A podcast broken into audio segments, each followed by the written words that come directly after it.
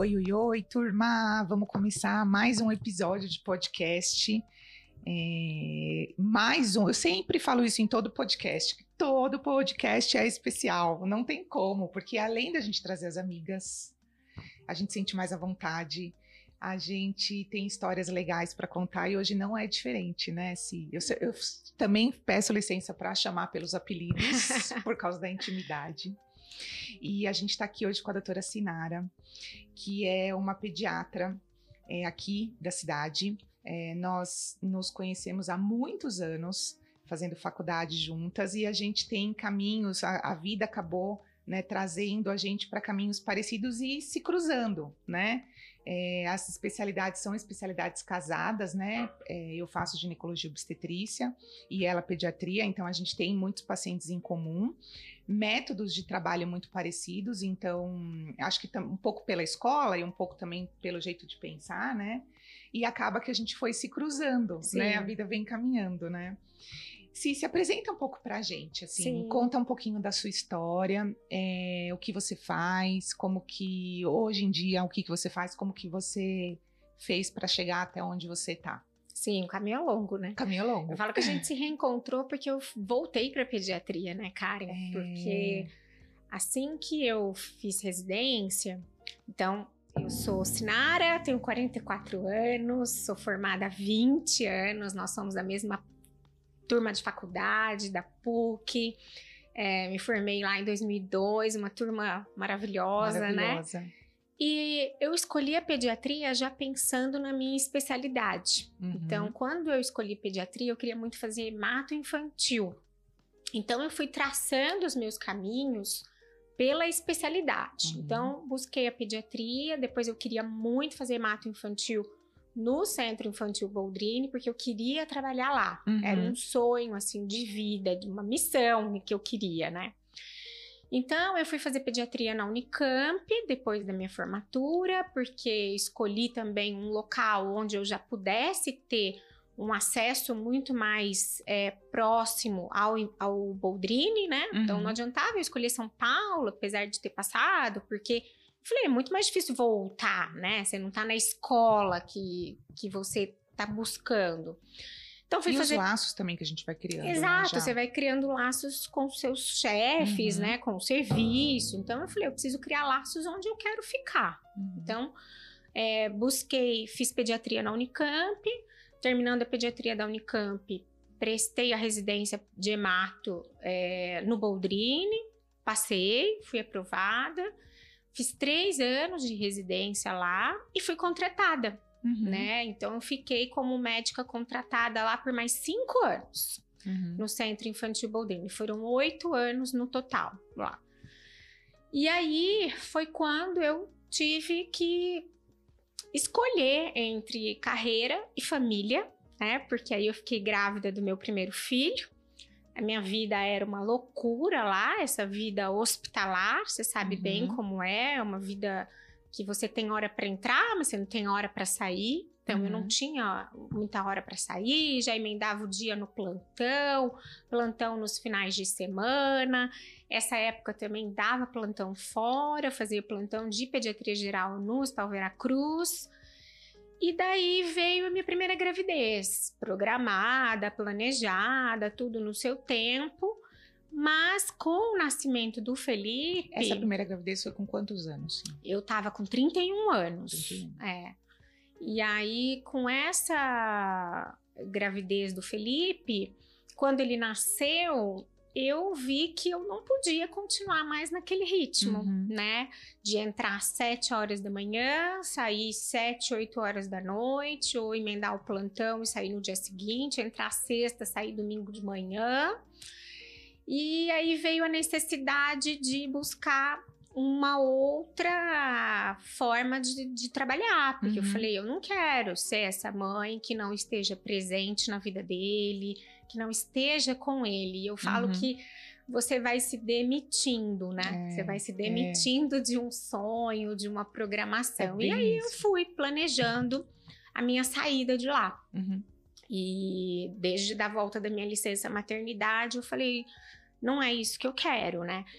E além do que, é, você começa a enxergar também toda doença, todo aquele sofrimento de uma outra maneira, né? De com outro olhar, um olhar muito mais sofrido, né? Uhum. Eu falo que a maternidade nos lapida. Uhum. A gente não nos torna melhor nós não nos tornamos melhores médicas após a gente ser mãe porque a técnica não muda uhum. você continua bem tecnicamente mas a gente a gente muda o jeito de olhar as coisas, uhum. né? O nosso olhar muda, a gente fica com mais tolerância, com mais empatia, a gente se coloca no lugar daquela outra mãe, daquele sofrimento. Você uhum. sabe o que é verdadeiramente sentir um filho sofrer, o quanto isso te dói. Uhum.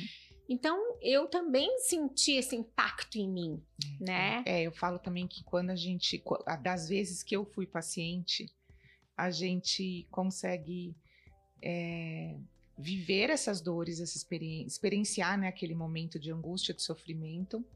E também é, os médicos que te assessoram, você fala, ah, eu quero ser assim. Uhum. Eu não quero ser assim, né? Então, é, são grandes ensinamentos, é. são momentos de vida Sim. que a gente tem que a gente se aproxima mesmo, né, é. deles. A gente aprende pela vivência sim, mesmo, né? Sim, exato. E eu vi que eu não, não tinha realmente esse perfil para continuar lá numa assistência integral, 40 horas semanais uhum. e plantões. Eu falei, não, não é isso que eu quero para mim. Uhum. E aí, em 2011, o Felipe estava com um aninho, pouquinho, eu me demiti. E aí foi o meu encontro com a pediatria, de uhum, novo, né? Uhum. Então eu falei, eu vou voltar a fazer pediatria. Para área básica, né? Pra que é um pouco é... que né, a gente faz a sub subespecialidade é... e depois a gente volta é... para a área básica. E você sabe que eu escutei de um colega médico falando isso, exatamente isso. Ele falava assim: como é difícil você encontrar, e eu tenho certeza que você vai concordar, bons, bons profissionais na área básica. Porque uhum. às vezes a gente uhum. fala assim, ah, é área básica, mas às vezes você não tem mesmo um perfil. Porque a gente também, dentro da faculdade ou da medicina, a gente acha que a gente tem que ser sub, sub, sub especialista para a gente ser bom né, no que a gente faz. E na verdade, é, bons médicos dentro de áreas básicas também não são tão fáceis de você Sim, encontrar. Com né? certeza. Esses dias também, buscando esse gancho, eu tinha aberto a caixinha de perguntas e uma residente escreveu para mim que tava, que me seguia, que adorava seguir, e o que, que eu enxergava do futuro da pediatria. E eu respondi exatamente isso para ela. Eu falei, sempre há futuro para um bom pediatra, uhum. que é o pediatra geral, né? Uhum. Sempre tem uma mãe buscando um bom pediatra, pediatra. né? É. Então, sempre há caminho se uhum. você exercer dignamente a sua profissão, uhum. né? Uhum. Honradamente, com técnica, uhum. porque muitas pessoas acham que a pediatria é intuição, uhum. né? As pessoas enxergam o pediatra, às vezes, como um profissional muito intuitivo, uhum. principalmente na puericultura. Uhum. Ah, ele vai me ensinar a fazer papinha, a cuidar do umbigo, a tratar assadura, uhum. mas isso é técnica também, né? Tem muita ciência por trás disso, né? Hoje tem muita coisa, então a gente precisa tratar a pediatria com dignidade, né? A uhum. dignidade que ela merece. Uhum. E aí eu fui em 2011 reencontrar essa especialidade que eu sou apaixonada, né? Uhum. E aí eu fui abrir consultório, falo que aí a minha vida de consultório, a construção do meu nome começou em 2011, né? Porque uhum. até antes disso eu estava numa instituição, vida, exatamente, né? É. Eu estava atrás de uma instituição. E aí eu fui trilhar o meu caminho, fazer uhum. a minha a minha vida, a minha rotina profissional, o meu trabalho e aí deu muito certo.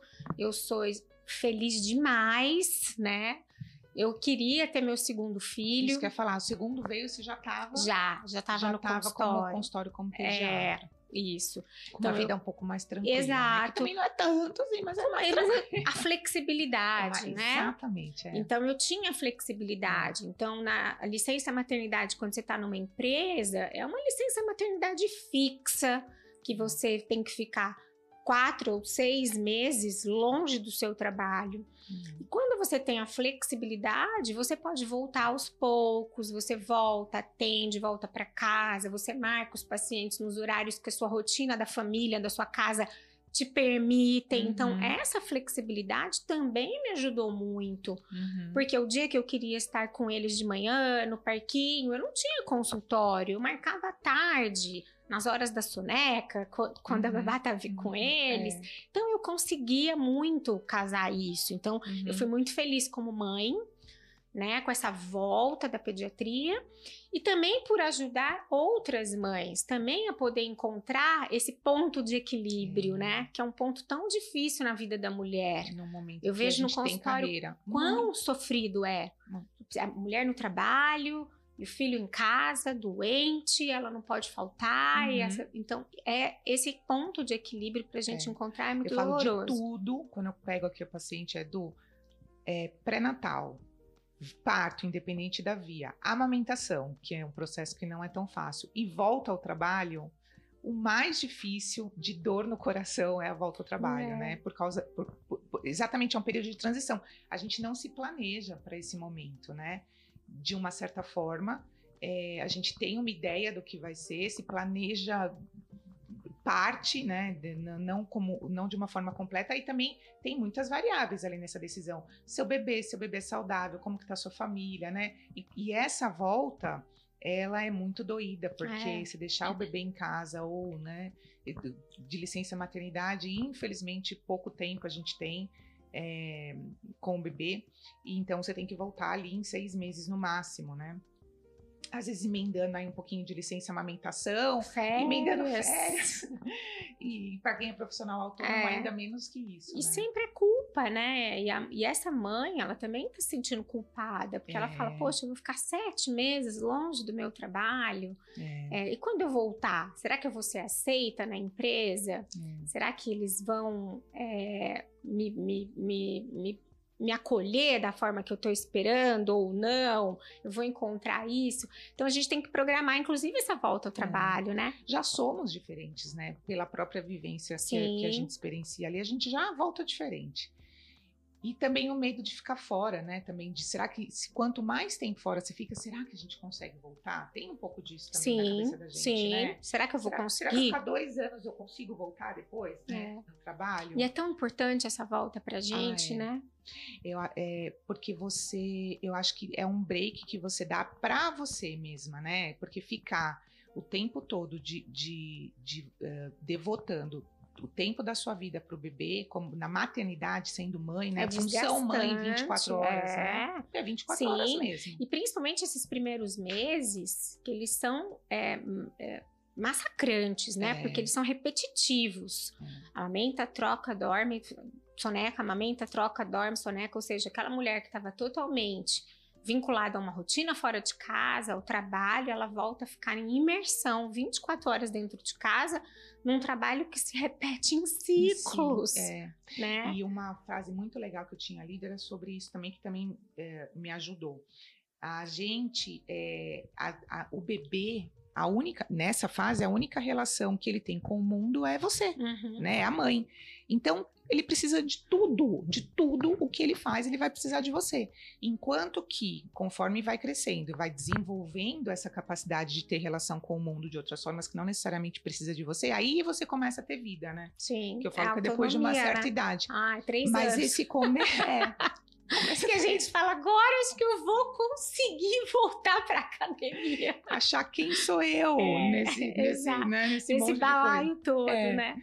E a, então eu acho que é muito isso mesmo, é muito difícil essa volta ao trabalho. E aí você conseguiu, você conseguiu então fazer esse retorno, né? Consegui. Voltando ali no seu, no seu link da sua aí história. Eu voltava uma hora, uma hora e meia, atendia dois, uhum. três no dia. Eu fiz isso também. E é, três períodos, assim. depois eu voltei três períodos, eu trabalhava só três manhãs, eu fui assim até o Eduardo ter mais ou menos uns três aninhos. Uhum. Aí eu aumentei mais um.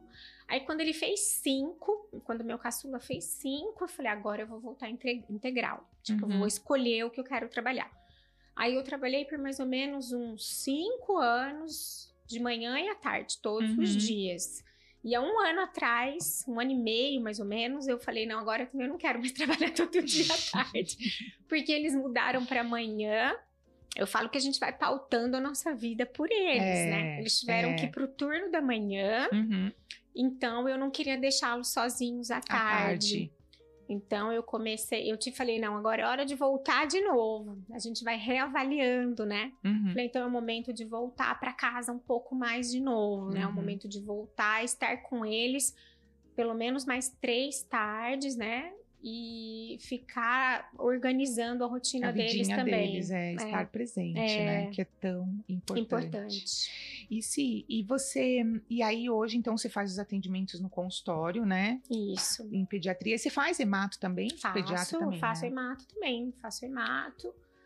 Um, pelo menos uma vez na semana, o dia reservado só para hematologia. Uhum. E, e o tenho, restante pediatria é, geral. Uhum. E você achou que nesse tempo, né, que a gente se formou ali, nesses 20 anos, é, mudou muita coisa nesse atendimento, assim, em relação às, ao paciente, a postura do paciente, a gente é de uma época que a gente não tinha celular, né? Uhum, Acho que o uhum, celular chegou uhum. assim no uhum. segundo, terceiro ano da faculdade, uhum. né? Olha isso. É, Pessoas. A gente Chegou não, tá? aquele tijolão em 91, 98, 99. É. Um negócio desse tamanho, assim, né? Você é. tinha esse tijolão, não? Tinha. Eu tinha É, eu também. Aquele que abria, assim, aquela bateria que punha pra carregar. sem fio. Gigantesca. Antena, né? Antena. E palm top, no começo dos plantões, lembra é. do palm top? E aí, o que, que você achou do WhatsApp? Era de WhatsApp? Era de rede social? Assim, o que, que você achou que mudou, né, em relação ao comportamento dos pacientes, no caso das mães, né? E em relação a, a, ao que você pega, você acha que você pegava mais um tipo de doença, ou um tipo, se atendia mais um tipo de consulta e agora é outro ou não? Tá igual? Olha, eu acho assim, o que mudou hoje é a informação. O paciente hoje tem muito acesso à informação de uhum. boa e de má qualidade, né? Então, uhum. não é porque ele tem acesso à informação que é uma informação que vale a pena ele ter tido acesso. Muitas vezes é melhor nem ter tido, é, né? Se perde. É. Né? Então, Hoje, o médico ele tem que estar tá cada vez mais é, treinado, tecnicamente falando, sempre estu estudando. Eu acho que estudar sempre fez parte, a gente uhum. sempre tem que estudar, mas hoje muito mais, né? Uhum. Porque sempre vai vir uma dúvida da rede, uhum. né? E você tem que estar tá por dentro de todos os uhum. assuntos para você poder esclarecer de forma técnica, né? Porque muitas vezes a resposta que você vai dar não é a que a mãe procura, uhum. né? Um exemplo clássico é o colar de âmbar, né? Uhum. Então, esse colar de âmbar, que é uma moda, um, um coqueluche aí das redes sociais, dos filhos da blogueira, das blogueiras, que acalma, que isso tecnicamente falando, ele é totalmente contraindicado. O FDA, uhum. que é o órgão de saúde de vigilância dos Estados Unidos, emitiu um alerta sobre os riscos de engasgo, sobre os riscos de sufocamento, uhum. torniquete com esse colar. E as pessoas não entendem que o âmbar, para liberar essa substância que eles falam que acalma, né, o ácido succínico, ele tem que aquecer a 250 graus. E o âmbar é uma e pedra preciosa. E o pescoço definitivamente não aquece. Quando você vai chegar a 250 graus, né? E então você tem que lidar. Então, eu sempre explico para as mães: você pode usar isso como um adorno, né? Uhum. Mas você tem, tem, que ter uma vigilância Vigiar muito grande. E tirar. Não esperar tantos efeitos. Então, uhum. tem, muitas vezes você vai contra algo, né? Uhum. Só que é claro, a escolha do uso ou não é sempre da família. Eu falo, a minha, a minha, é, a minha, o meu objetivo é te orientar, orientar, é te esclarecer. Agora, se você vai manter ou não essa conduta, essa decisão é sua realmente. Uhum. E aí você vai conseguir arcar com os riscos disso. Você está uhum. orientada, você sabe quais são os riscos. Uhum. Então você não está desavisada. Então nós temos que tomar cuidado com isso para a gente não né? se igualar. Eu lembro que a época que tinha a Veja, né, a gente saía alguma coisa, alguma reportagem sobre saúde, a gente na semana a gente sabia que ia pegar os pacientes que é, iam falar sobre aquilo. sobre aquilo. E né? agora com as redes sociais bombardeando, né? Exato. E até mesmo em relação ao texto, por exemplo, que a gente lia, como a gente faz muito estudo científico, né? Muitas vezes a, a relação de casualidade não é a relação que a gente tem é, de comportamento. A gente tem, é, às vezes, a conclu a, o texto ele fala sobre uma coisa que é interessante, mas a conclusão ela não está certa.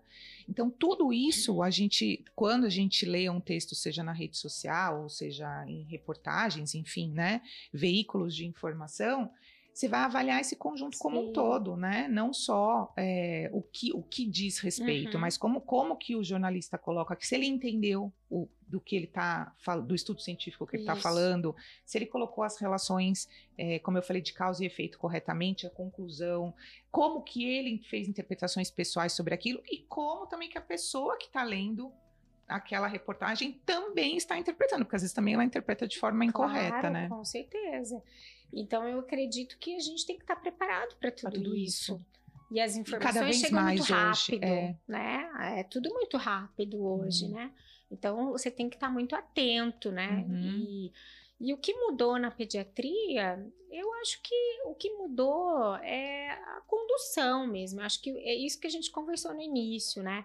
O pediatra, ele tem que se colocar no, no local que é dele, porque se você deixa o seu local vago, outra pessoa vai ocupar, né? Uhum. Então eu acho que cabe ao pediatra conduzir a família com todas essas informações técnicas atualizadas relacionadas à infância, né? Relacionadas à puericultura. A pediatria, uhum. ela é, eu sou apaixonada pela pediatria porque ela é antes de tudo prevenção. Eu acho que tratar a uhum. doença é o de menos, né? Uhum. A gente deve sempre prevenir as doenças. Então, é claro que nós precisamos estar treinados para identificar um quadro agudo, uma sepse, uma pneumonia, diagnosticar é, tudo, tudo isso. A gente tem que estar preparado para isso. Mas para mim, o que é apaixonante na pediatria é a puericultura. Promoção é você saúde, promover né? saúde, né? É o pediatra trabalhar todos os dias no consultório para construir uma vida adulta saudável. Uhum. E isso baseada em estudos, né? Então, hoje a gente tem os conceitos dos 2.200 dias, uhum. eram mil dias, uhum. né? Que era gestação até o segundo ano de vida. Hoje a gente sabe que é gestação até o quinto ano, ano de, de vida. vida. Então, são medidas que você adota, são pequenas intervenções, intervenções simples que você faz na gestante, que você pode também fazer na, no pai, para que você mude toda essa família. Uhum. Durante todo o período de, de, de, infância, desses primeiros cinco anos, né, dessa criança, que você vai impactar o futuro dela, uhum. reduzindo o risco de doenças não transmissíveis, uhum. de diabetes, de hipertensão, de obesidade, que é a pior doença, né? uhum. né? Porque ela traz consigo um monte de, outra doen de outras doenças, aumenta o risco de câncer, aumenta o risco de trombose, aumenta o risco de hipertensão, de diabetes tipo 2, ou seja, é uma doença base de todas as uhum. outras e que a gente pode prevenir. Começando por onde? Pelo aleitamento materno, né? Então, uhum. cada semana que uma criança é amamentada, você reduz em 0,8% o risco dela ser um adulto obeso. Uhum. Então, isso é ciência, isso é dado, isso é técnica, né? Uhum. E, e vou gente... até um pouquinho antes, viu, Si? A gente tem, dentro da obstetrícia, situações de comportamento da gestante e, e de alimentação da gestante isso. que tem impacto em obesidade. Sim. Tá? Então, a sim. gente já tem estudo é... científico mostrando, então por sim, isso que a gente fala dos 2.200 dias. dias. Já começam na gestação, a mas diferença... na pediatria a gente começa no aleitamento. No aleitamento, é. a gente tem, é, quando vocês pegam essa paciente, por isso que é importante, acho super importante para vocês, é, a relação, tanto é que a primeira consulta você faz também no terceiro trimestre? Faço. De faço. entendimento é, de como essa mãe tem o comportamento, que na verdade não seria no terceiro a correção, né? O, a gente corrige no, três meses antes de você começar a tentar é. engravidar, tá? É ali, na verdade, a vida inteira, tá? É. Mas que seja um momento de corte ali, vamos dizer que três meses antes de você começar a tentar engravidar ainda com o seu método anticoncepcional, a gente trabalha essa, essa mudança de comportamento, entendendo que tem um conceito que chama epigenética, que essa mudança de comportamento altera em si, é, altera sim, perdão, a, o, a formação do seu bebê e das suas próximas gerações. Uhum. Não é só uhum. também do seu bebê, Sim. né? Do, do filho do seu bebê Sim. também vai impactar essa mudança é. que você tem de e comportamento. A, é, e a gente às vezes enxerga a obesidade tendo impacto só no futuro, uhum. né? E a gente esquece que ela tem impactos imediatos. A gente tem já dados que demonstram que as crianças que estão obesas faltam mais à escola elas têm uma maior dificuldade no aprendizado, então elas têm um score de QI menor, uhum. né, de aprendizado do que as crianças é, que não têm a doença. E, claro, os impactos psicoemocionais. Isso que eu ia falar. Né? Os impactos emocionais que a obesidade e também traz. Os, os próprios, que nem você citou as doenças, mas também repercussão desses comportamentos aí dos 2.200 dias está falando em questões é, de transtornos, né, neurológicos e mentais Sim. também, né, o, uh, ansiedade, enfim, depressão, autismo e assim por é. aí vai, né. Um, o que eu acho interessante se, é que ontem mesmo, ontem, essa semana saiu a liberação aí de, de um remédio para emagrecimento, né? Que todo, a maioria dos médicos colocou, colocaram assim, colocou na sua rede social. É, uma medicação que a gente usava diariamente para diabetes, agora foi liberado para obesidade uma vez por semana, uma canetinha, a famosa canetinha. É, mais uma. Né? Mais uma. E aí, os, a maioria dos endócrinos falando sobre isso, é, dizendo de fato o que é existe uma incidência mundial e que não está caindo de obesidade, não. né? E, e, e, por isso o advento dessas medicações Sim. no mercado agora. E né? na infância só aumenta, né? A pandemia foi alarmante, né? Uhum. O, o ganho de peso, é, então, as crianças durante a pandemia... veementemente na sua rede social, achei tão bonitinho, gente. Militante do... Ah, da volta às aulas, Da volta às né? aulas. Porque a gente, Era um absurdo, As né? crianças estavam sofrendo, né? É. Então, elas estavam sofrendo... Coisas seríssimas, até é, abusos, né? Muito, que foram descobertos. Né? Transtornos emocionais, psiquiátricos, coisas que a gente não via na pediatria, né?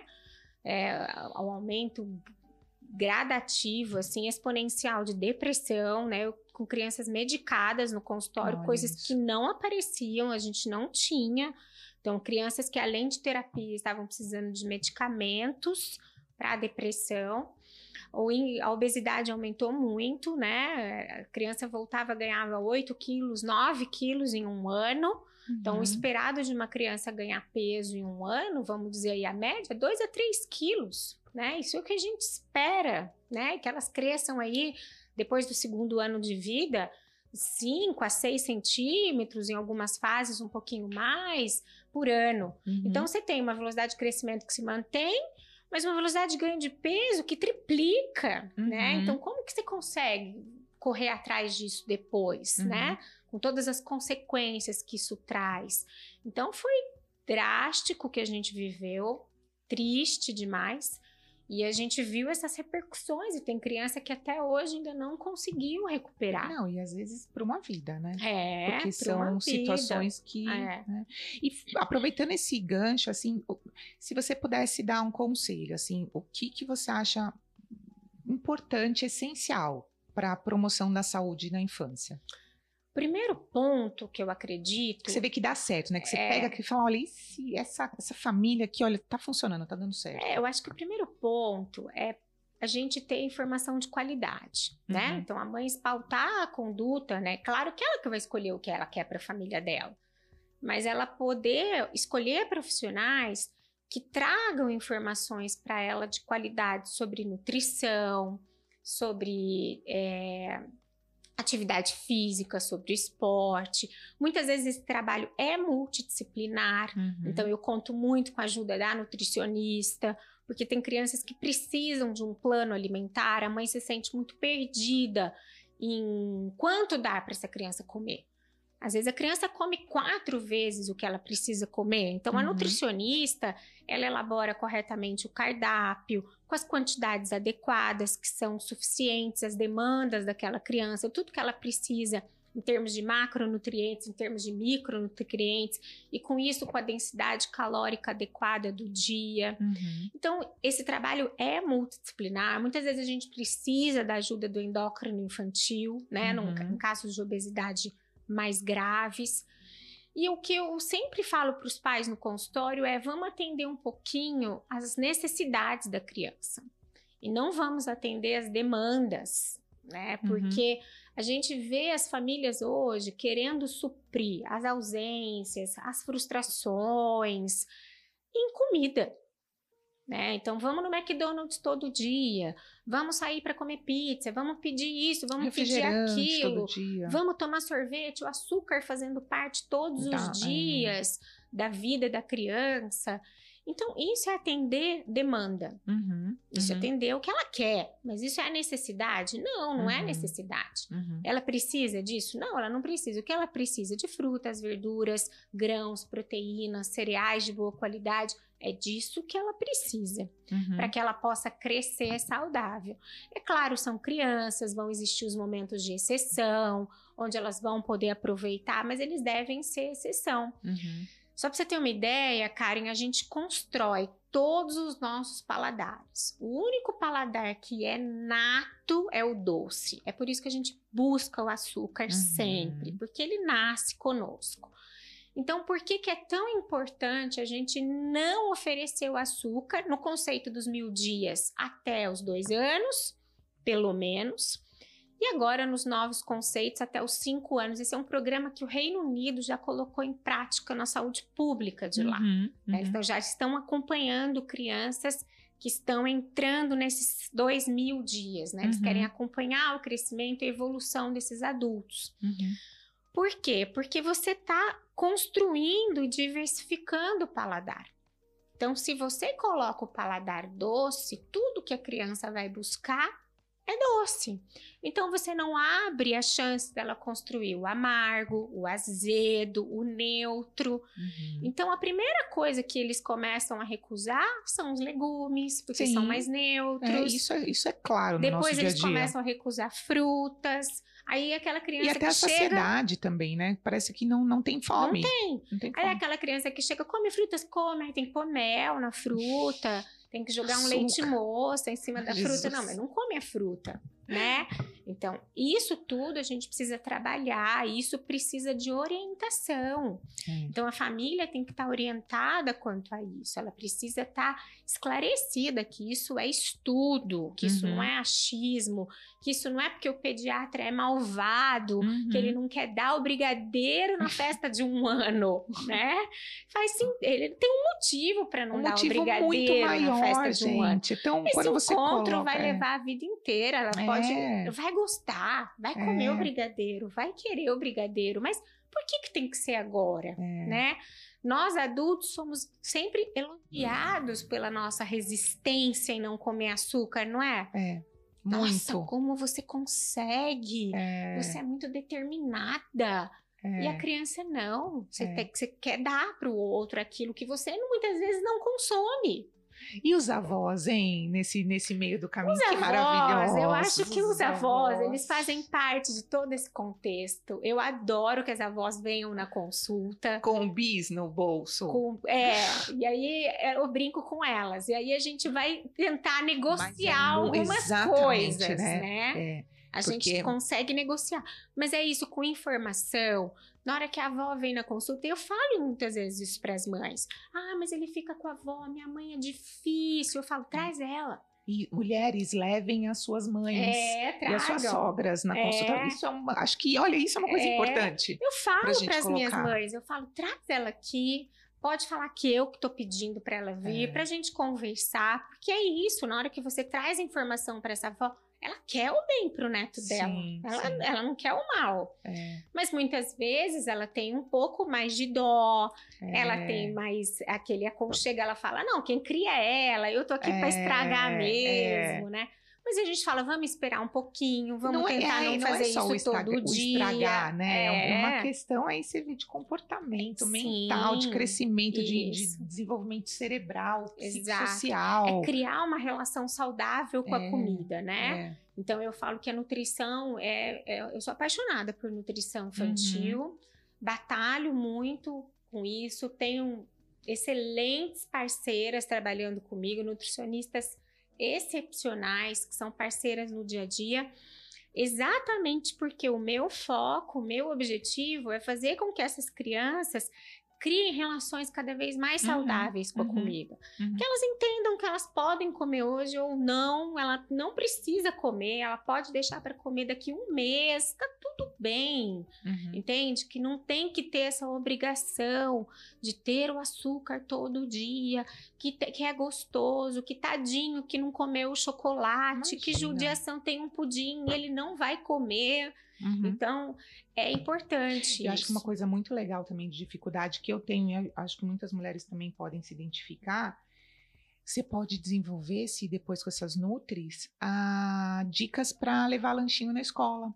Práticos, né? Porque a gente não encontra coisas é, fáceis, né? É. De você levar o, o lanche da, você encontra coisa pronta. Sim, eu dou food. muito, muita dica na consulta, né? E às vezes a mãe ela nem parou para pensar naquilo, uhum. né? Então, às vezes, a gente conversa muito sobre lancheira, é, o que, que a criança está levando sucos, de lanche, porque a gente tira o inventário, né? Açúcar, é, puro açúcar, né? Para que suco, né?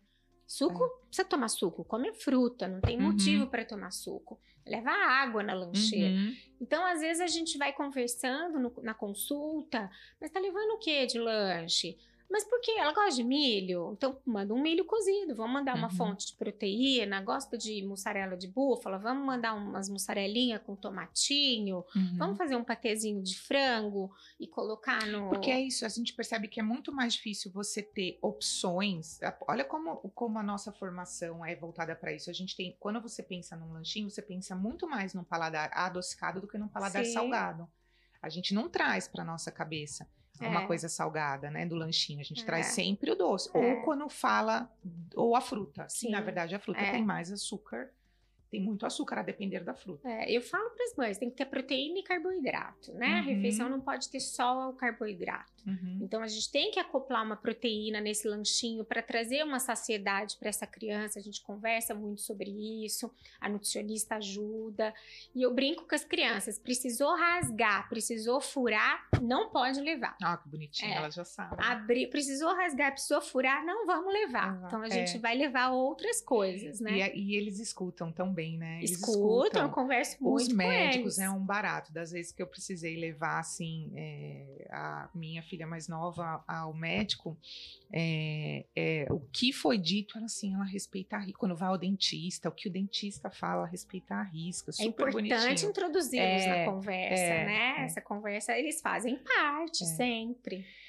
Ou se, então a gente falou assim de coisas que tem legais da nossa profissão em comum, né? A história então dos 2.200 dias que eu aprendi aqui também com você. E aí a gente tem um outro ponto, eu acho que a gente se cruza bastante das, das pacientes e das mulheres, né? Que a, a ideia é essa, né, gente, do podcast é de trazer não só uma questão de história pessoal de mulheres reais, né? É, história pessoal aqui da doutora Sinara, mãe, esposa, é, médica, que faz esse equilíbrio dos pratinhos no seu dia a dia, né? Tem, Ainda tá, acha né? tempo para fazer sua atividade física, para ter uma questão é, de, de, de, trazer a sanidade mental à tona também. A gente tem, é, a gente trabalha com mulheres, né? Muitas mulheres. Então, por mais que ela atenda crianças, ela tem as mães aí que né? E todo mundo fala que da pediatria o mais difícil é a mãe, não é a criança. A gente, então a gente tem a história que a gente se cruza aí dos 2.200 dias, então o quão importante é a gente saber é, do impacto do seu comportamento na história de vida do seu filho, né? E começa isso três meses antes de você começar a tentar engravidar. Os estudos científicos já são embasados nisso. E tem um momento também do puerpério, né? O puerpério que eu falo que é um momento muito é, importante para a mulher, mas muito importante. A gente dá tanta ênfase, às vezes, para o pré-natal e para a via de parto, a gente esquece desse momento impactante que é o porpério. E que muitas vezes é, a maioria das mulheres é, se, hum, é, como que se minimiza em relação a alguns sentimentos e algumas situações em prol da rotina de um bebê que demanda muito daquela família e daquela mulher e passa aí por, por, por muitos tropeços durante esse puerpério. Então eu falo que é, a, eu falo, eu brinco com elas e falo, olha, a gente cortou o cordão umbilical, né? Esse bebê é do pediatra, eu sou sua médica, né? Eu sou a médica que te, é, que olha, que tem a visão para você, né? E ali, às vezes elas somem, né? Ficam muito, vão muito mais ao pediatra, encontram mais você do que o gineco, Sim. né? Porque volta depois de 40 dias, depois volta depois de seis meses. E porque foi tão é, intenso aquele pré-natal que às vezes até cansa, claro. né? Um pouco elas acabam ficando mais distantes. E a gente tem aí dois momentos importantes, que é o blues puerperal e a depressão pós-parto.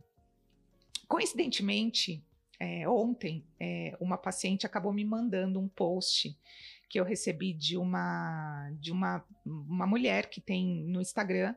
É, esse post é em inglês e eu tive, é, eu acabei traduzindo aqui para vocês e vou só colocar esse texto para depois a gente debater sobre esse assunto, tá? É um texto é, que ela coloca então alguns posts, deixa eu puxar aqui para vocês. Ela coloca alguns posts no cartaz, naquele rola o feed com isso, e depois ela faz uma descrição daquele assunto. Então, olha, ela coloca assim: olha que interessante. Será Antes disso, só deixa eu colocar uma coisa importante para vocês. Blues perperal é um momento mais leve que você tem após a, grande maioria das mulheres tem, mais 50% das mulheres tem, por volta de 50% das mulheres tem, e é um momento mais leve de uma certa tristeza emocional, né, que, que nós temos imediatamente após o nascimento do bebê, por questões de ação hormonal e às vezes por questões de comportamentos ali, como eu disse, a rotina nova família nova, que por mais que você conheça o seu parceiro ou a sua rede de apoio, é um, são pessoas novas que nascem naquela instituição familiar. E a depressão pós-parto, a estatística no Brasil, ela é bem variada, ela é de mais ou menos 10 a quase 48%. E ela é mais tardia, ela aparece por volta do sexto mês pós-parto, ela não é tão rápida, terceiro a sexto, sétimo mês pós-parto. E essa pessoa aqui, desse, desse Instagram estava falando sobre isso, né? Olha que incidência alta, né, Si? Então ela coloca assim no cartaz do feed. Será o progresso da falta de sono de 8 a 10 meses, a depressão pós-parto, a falta de suporte, a maternidade solitária, a deficiência nutricional que estão fazendo pós-parto da mãe serem completamente exaustivo? A necessidade de descanso e apoio se estende para além dos primeiros meses. Por volta dos oito meses, muitas mulheres se encontram em um completo estágio de depressão. Isso se dá a múltiplos fatores. O planejamento pós-parto é essencial para assegurar uma transição saudável e de sucesso para a família. Os pais deveriam fazer esse planejamento da mesma maneira que fazem com o casamento. Ter esse planejamento não é só legal, mas é necessário. O crescimento emocional das crianças começa com o cuidado deles próprios, dos pais. Quando os pais se cuidam bem, as crianças alcançam crescimento emocional e de sucesso. Nós costumamos priorizar o descanso emocional dos nossos filhos, mas é tão importante quanto o descanso dos pais. Na descrição, ela coloca: Eu estava no nono mês de pós-parto e sentia que estava no meu limite. Vinha lutando por esses meses e estava exausta tanto mentalmente quanto fisicamente e emocionalmente. Fui diagnosticada com depressão pós-parto. Meu filho não dormia e eu estava lidando com o trauma do nascimento. Trauma não necessariamente quer dizer, eu entendi aqui, um parto difícil, mas é um marco, o né? O parto né? é o marco o na vida da mulher, seja ele como for. É. Com o trauma do nascimento e com o choque de ser uma mãe após o parto e também tendo que lidar com a depressão pós-parto. O que ela coloca aqui de depressão é depressão mesmo por questões nutricionais, tanto de macro quanto de micronutrientes e também questões hormonais, né? Falta de exercício físico, tudo isso a gente tem uma depressão, tá? Não depressão, depressão. Eu estava tão desesperada por ajuda que eu não conseguia achar uma maneira de encontrar o suporte e o apoio que eu precisava. Eu sentia que meus sentimentos e minha experiência estavam sendo minimizados. Eu estava tentando me controlar para priorizar as demandas do manejo emocional e físico com o meu bebê. É por isso que é tão importante que o apoio pós-parto seja estendido além das tradicionais seis semanas. O período pós-parto é um período crítico para as mães. Elas precisam de suporte e apoio para essa transição entre uma mãe recém-nascida e a maternidade. É, vejo que uma doula, uma especialista de sono, como uma primeira necessidade. Tem inúmeros clientes que são mães com 8 a 10 meses pós-parto e estão sofrendo com exaustão extrema. Não só somente devido ao sono quebrado, mas pelas demandas totais do bebê. Baixa qualidade de sono, expectativas utópicas do que é ser é, esse puerpério, né? Desordens tiroidianas, nutrição deficiente, distúrbios mentais, trauma, falta de apoio, desordens do trato gastrointestinal, depressão pós-parto, glicemia desregulada, sistema nervoso desregulado. Está claro que o suporte pós-parto precisa ser estendido e isso tem que ser visto. Interessante tudo isso, né? E bem ontem que eu estava trazendo esse, esse, o que a gente pega, né? O que a gente pega em comum a pediatria e a ginecologia. E aí acabei recebendo isso Sim. de uma amiga. É. Você recebe essas mães? Você, você, você vê que tem um impacto importante Sim, nessas crianças? Tem demais. É, você sabe que no, eu fiz um post agora de puerpério no uhum. final do ano, quis fazer, porque eu tô com um monte de bebezinhos recém-nascidos, né? Nesses últimos três meses, muitos bebezinhos nessa fase. Cada mãe vivendo uma rotina diferente, né? E a gente tem que olhar para a mulher. O pediatra precisa olhar para a mulher. Eu acho que o que nos diferencia, né, é aí a diferença do uhum. bom pediatra, né, com aquilo que está no dia a dia. Alguns só olham para a criança. Ah, mas a criança está ganhando peso, a criança está bem, a criança está urinando, mas como está essa mãe por trás uhum. de tudo isso, uhum. né? Então eu sempre pergunto: vocês estão bem? Como que você está? Porque tem choro, tem fissura mamilar, tem dor para amamentar, tem falta de apoio, tem dificuldade na amamentação, tem bebê que não tá ganhando peso, tudo isso faz parte do puerpério dessa mulher. É, eu, eu, vi um, eu tinha né? um vídeo muito antigo que ele falava assim, era, era sobre puerpério e as mulheres viravam plaquinhas uhum. é, do que, pra, pra, em uma palavra, o que, que é o puerpério para você. E aí tem uma mulher que ela virava uma plaquinha que ela tá escrito assim, dói. E dói mesmo, dói, dói mentalmente, muito. fisicamente, emocionalmente. Dói. Né? Se transformar Transforma. em mãe dói. É. Né? Você se transformar em uma mãe é um processo doloroso que já começa pelo puerpério e a gente precisa reconhecer isso. Uhum. A gente precisa reconhecer o nosso puerpério. A gente precisa reconhecer todas essas nossas dores, nomeá-las, para a gente poder passar por elas e nos tornarmos mães uhum. efetivamente, né? E durante esse puerpério, né, precisa ter todo esse apoio, uhum. precisa ter colo para a mãe, uhum. precisa ter escuta, uhum. precisa ter o pai presente em casa, né? Então eu sempre pergunto a elas como você está. Não, mas eu não estou nem tomando banho, eu, eu, eu não tenho tempo para almoçar. Eu, eu, é, ele chora. Eu falei, eu, cadê o pai?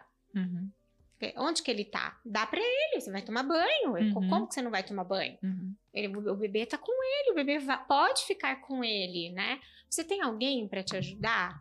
Então, eu, eu a rede per... de apoio. A né? rede de apoio. E é bem isso, cultural, é. né? A mulher acaba trazendo muito para ela e, e, entender que a gente tem que ter parcerias. Sim. E a rede de apoio, uma frase também muito legal, que a gente tinha uma ideia assim, a rede de apoio, é, eu pelo menos tinha muito isso, né? A rede de apoio trazer para você.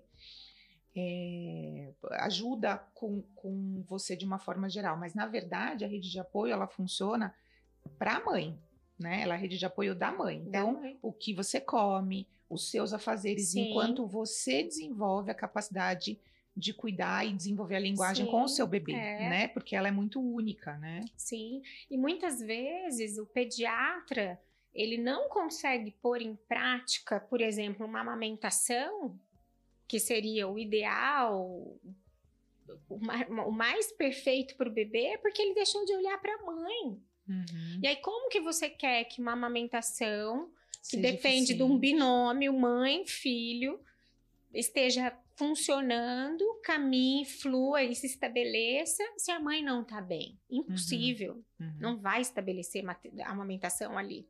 Uhum. A mãe precisa estar muito bem, ela precisa estar muito bem assessorada, ela precisa estar descansada, ela precisa se sentir segura, uhum. ela precisa sentir que ela está conseguindo, que ela tem apoio para isso, que se as coisas não estão caminhando bem, alguém vai ajudá-la. Então, informação, né? rede de apoio. Para que aquilo se estabeleça, é. né? Para que ela possa amamentar com tranquilidade uhum. e aí fazer a coisa acontecer. A, a coisa acontecer. Uhum. Exatamente. Então eu estava com uma mãe em depressão pós-parto, tá medicada. E eu pensei muito no post por ela. E, e aí, quando ela me respondeu, mas eu tô me sentindo muito mal, porque eu não tô conseguindo. Eu falei assim: nós estamos fazendo o que é possível agora. Uhum. Vamos olhar para você agora. Para que o que a gente esteja fazendo agora seja o possível agora, mas que para longo prazo a gente possa conseguir outras coisas. Uhum. Se a gente não conseguir também, tudo, tudo bem. bem. Exatamente. Não adianta eu querer dar o mundo para aquela criança agora se eu não estou conseguindo olhar para aquela mãe uhum. que não está conseguindo dar nada naquele uhum. momento. Uhum. Então a gente precisa acalmar também, inclusive, essa angústia materna. Eu não estou conseguindo, porque ela também está mal por, por não, não, estar, estar conseguindo. Uhum, uhum. Né? Então, é importante esse olhar do pediatra, nós, muitas vezes, a gente olha o quê? Pro bebê, pra balança, né? Ganhou peso, fez xixi, tá ótimo, tá curado, que maravilha, até amanhã. Uhum. Só que sai uma mãe desesperada, uhum. né? Se você não tem um olhar para é. ela. Então, nós estamos concatenadas aí, né? É, não minimizem é também, acho muito isso, né? Não minimizar essa, esses sentimentos, isso que está acontecendo. Procure ajuda, né? A estatística é alta, procure ajuda Normalmente a primeira porta aí é o pediatra, se acaso uhum. você está distante do seu gineco. É, pegue orientações adequadas sobre isso, se planeje o máximo que puder e tenha uma boa rede de apoio. E não deixe de falar, né? Delegar. Se ele não perguntar é. como você tá, fala, doutor, eu não tô me sentindo é. bem, eu tô, eu tô Tô estranha. É. Tô estranha. Eu, tô, eu não tô conseguindo segurar o meu bebê eu não quero trocar o meu bebê, eu não quero ficar com o meu bebê, isso é normal? O que que, que, que, que, que eu tô sentindo? Me explica o que que eu tô sentindo. Uhum. Então, porque você muitas vezes não tá sendo capaz, às vezes a família tá cobrando também. Uhum. Ah, imagina, que bobagem isso daí. Levanta aí dessa cama, vem pegar o seu bebê. Se você não amamentar, ninguém vai fazer isso por você. Mas ela não consegue, uhum. né? Então, a uhum. gente precisa ter tolerância com essa mãe, acolher essa Empatia. queixa, tratá-la, uhum. né? Ela precisa uhum. ser tratada uhum. acima de tudo. Depressão pós-parto precisa de tratamento. Muito, né? muito, muito, muito. E olha o impacto medicação. nessa família de uma, de, de uma maneira geral. Né? Sim. Amei. Eu também. Oh, que delícia. e espero que vocês tenham gostado também desse bate-papo. Um a gente prazer. falou um pouquinho de questões pessoais, questões é, de orientação, informação médica, do nosso dia a dia, de como a gente lida com alguns casos e vamos fazer mais vezes. Vamos, vamos fazer vamos. outros assuntos. Outros assuntos. Adolescentes. Ado Ai, adolescente. Não é? Coisa boa. É, né? vamos tem, fazer. vamos. Então, combinado. É. Obrigada, pessoal. Até a próxima. Até, obrigada, sim. Até, obrigada.